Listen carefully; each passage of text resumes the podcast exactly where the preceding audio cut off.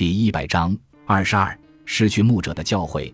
乔万尼被谋杀的动机非常模糊。有些人相信，切萨雷怨恨自己被迫成为教士，嫉妒弟弟纵情享乐的世俗生活；也有可能是因为非常棘手的三角恋，因为切萨雷和乔万尼都与阿拉贡的桑恰有私情，而桑恰嫁给了他们的弟弟乔弗雷。但桑恰也是斐迪南的亲戚，这真是一团乱麻。人们普遍怀疑切萨雷下令谋杀了斐迪南的另一个亲戚，那不勒斯国王阿方索二世的私生子，比谢列的阿方索。不幸的阿方索是切萨雷的妹妹，美丽的卢克雷齐亚的丈夫。令事情越发复杂的是，被谋杀的阿方索是切萨雷的情妇桑恰的兄弟，又是一团乱麻。伊莎贝拉女王也非常不赞成切萨雷茨去红衣主教职位的动机和手段。切萨雷从来不想当教士，现在他的弟弟死了，他希望离开教会，娶一位公主，以便自己成为一位亲王。他看中了那不勒斯国王费德里克的女儿卡洛塔。卡洛塔不想嫁给切萨雷，因为大家都知道切萨雷患有梅毒。而且他父亲也不曾尝试强迫她嫁给切萨雷，斐迪南和伊莎贝拉也不这么打算。此时，他们全都开始觉得与切萨雷扯上家庭关系，对自己的生命是威胁。于是，切萨雷和他的教皇父亲与法兰西结盟了。这个举动出人意料，也与之前的事态很不协调，因为仅仅在两年前，亚历山大六世还呼吁全欧洲的统治者与他联合。对抗入侵意大利、控制教皇国土地和占领那不勒斯的法兰西人，现在教皇却化敌为友，而且法兰西国王路易十二向他提出了慷慨的提议。教皇批准路易十二与相貌普通而虔诚的瓦卢瓦的让娜离婚，以便他能娶富有的寡妇布列塔尼的安妮。作为交换，路易十二允许切萨雷在法兰西随意挑选一位女继承人当老婆。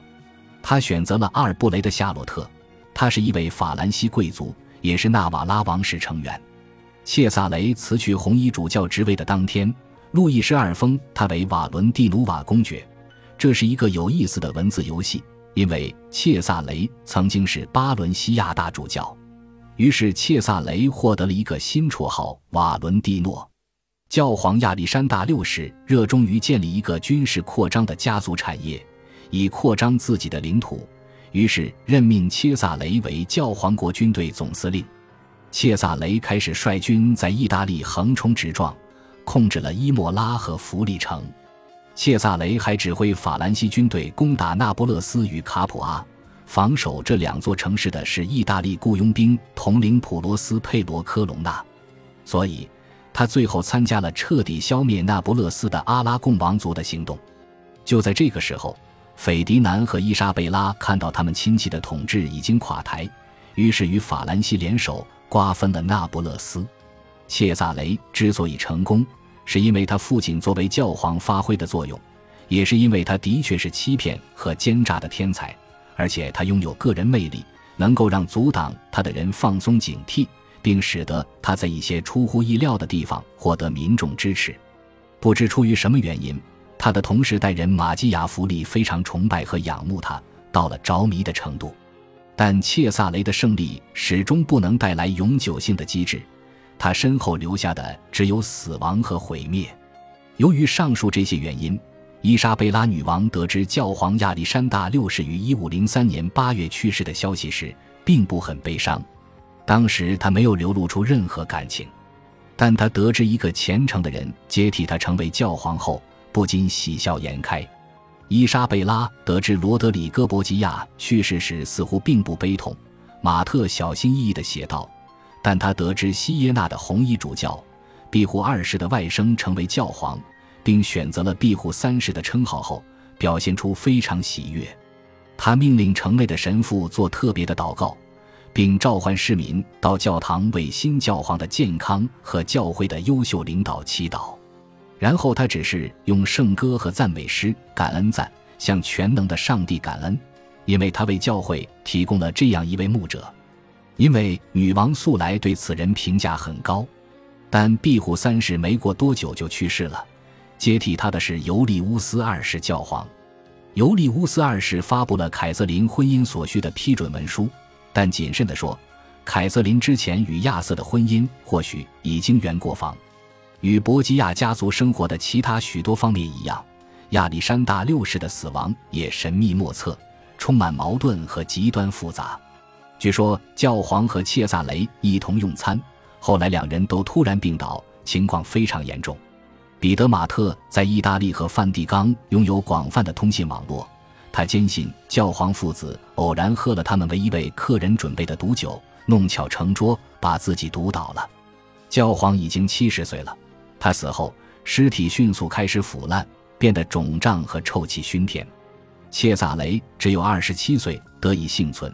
因为他被包裹在一张暖和的罗皮内，得以维持体温，同时为自己的生命而搏斗。切萨雷恢复之后，寻求到西班牙朋友那里躲避。那不勒斯有很多与他家族友好的西班牙人，他认为那不勒斯的主人贡萨洛·费尔南德斯·德科尔多瓦也是朋友。但切萨雷抵达那不勒斯后，贡萨洛就遵照伊莎贝拉和斐迪南的命令，将切萨雷逮捕。押往西班牙的一座监狱，伊莎贝拉希望以谋杀罪审判切萨雷博吉亚。就这样，切萨雷博吉亚这个玩世不恭、被马基雅弗利称为政治天才的人，被正义感极强的伊莎贝拉打垮了。伊莎贝拉决定，是时候永久性的消灭切萨雷了。他被押往巴伦西亚的亲戚利亚要塞。但他企图将狱长勒死，并将其从城墙上推下去。后来被转移到梅迪纳德尔坎波戒备森严的拉莫塔要塞，受到伊莎贝拉的密切监视，行动自由受到极大限制。他唯一的伙伴是他的猎鹰。伊莎贝拉无声无息、不引人注意的成了切萨雷最无情的敌人。大家都看不到这一点，就连敏锐的政治观察家马基雅弗利也从来没有注意到。他崇拜的英雄最厉害的敌人是一个他在自己的著作《君主论》中从来没有提及的人。完全错判形势的马基雅弗利不知道的是，欧洲这一代君主中最有战略眼光、最高效的君主其实是个女人，因为恰恰是伊莎贝拉女王拥有马基雅福利最为推崇的许多品质。普罗斯佩罗科隆纳将切萨雷博吉亚押送到拉莫塔要塞。交给伊莎贝拉管辖。科隆纳抵达梅迪纳德尔坎波后，求见女王。此时，女王始终待在城镇中心广场边缘的宫殿内室，深居简出。我想见那个坐在床上统治世界的女人。科隆纳告诉斐迪南。于是他被带进去与女王见面。感谢您的收听，喜欢别忘了订阅加关注，主页有更多精彩内容。